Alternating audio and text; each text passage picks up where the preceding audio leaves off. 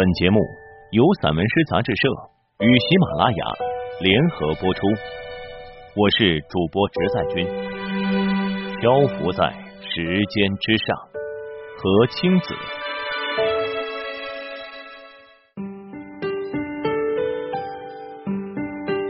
游永安桃源洞，读徐霞客题记。一条河流，无声无息，静静涌动。太阳的光泽在他身上燃烧，又从陡壁的眺望中消失。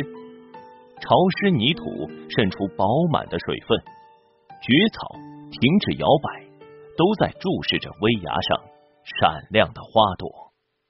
我猜想，那是野百合。白皙的手在攀岩，神奇的绝技，许多人都错过了。当人们紧挨着，耐心等待。侧身挤入著名的洞隙，然后依次沿着蜿蜒的石阶扶住野茶的树枝下山。谁也没有听到两只蚂蚁在石刻底下交谈。一只说：“我们走吧，越过这些深沟，上面就是草间的甘露和沙土的家。”另一只却说：“慢一点，如果我们走得太快太急，可能会错过一些故事。”我们应该停下来看看，那一家人还在深涧中荡桨。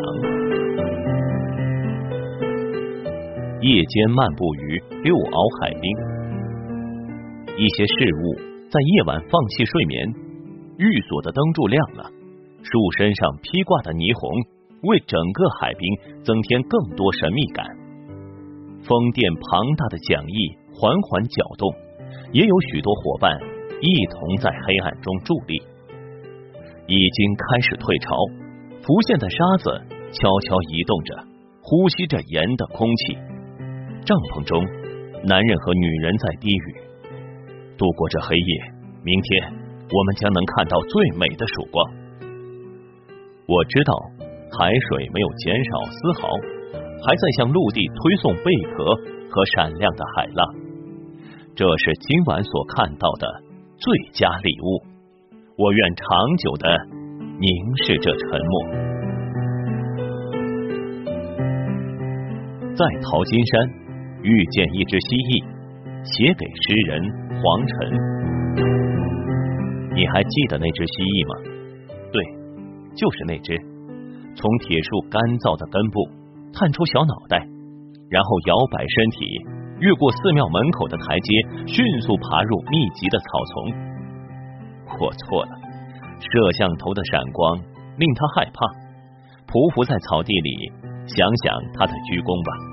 机智的小眼睛朝我所在的方向转动。如果他有亲人，多半会是一个合格的父亲，为避免伤害而变得更加精明。但如果没有，他想向我祈求什么？在很久之后，他的眼神仍然清晰。从那里，我看到绿草的波浪，树的生活在痛苦中压低了嗓音。两个世界，仿佛扩音器送出的反曲，那样温柔。杰出的听者写给母亲，礁石之梦并未结束，躺在沙床上。他不同意，他的身体继续下沉。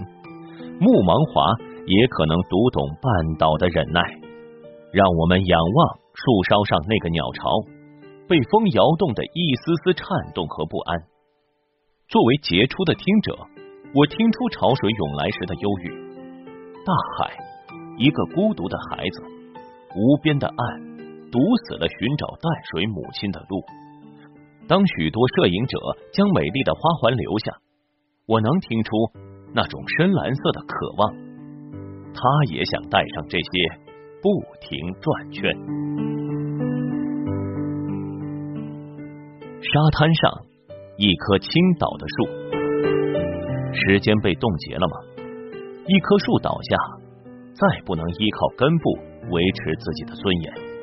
夜晚，海水劝说他。开始新的航行计划，动身吧，离开死亡之门。我有开锁的钥匙。瞧，树叶已驾着小舟远去。你猜想他可能会这样拒绝：昨天有一群人又将花环挂在我的枝上，蚁族刚在洞穴布下岗哨，对于土地，我或许还有用。你必须学会倾听树底下细沙的流逝，波浪手中蓝色的纸和笔，以及那些被永远封存的灵魂。火山岛，沙滩之道，从来没有人的足迹能被漫长的海岸线记录下来。首先是风，然后潮水汹涌，都带着扫掠人类脚印的力量，即便。经过火的淬炼，岩石也难免时间的侵蚀。歇息在这里，在人离去后恢复平静的海湾，它能忆起几百万年以前那一场轰轰烈烈的劫难。只有在夜间，岩洞里的蕨类植物才会像隐士那样说话，说给零碎的牡蛎壳和那节被粗砾石卡住的浪木听。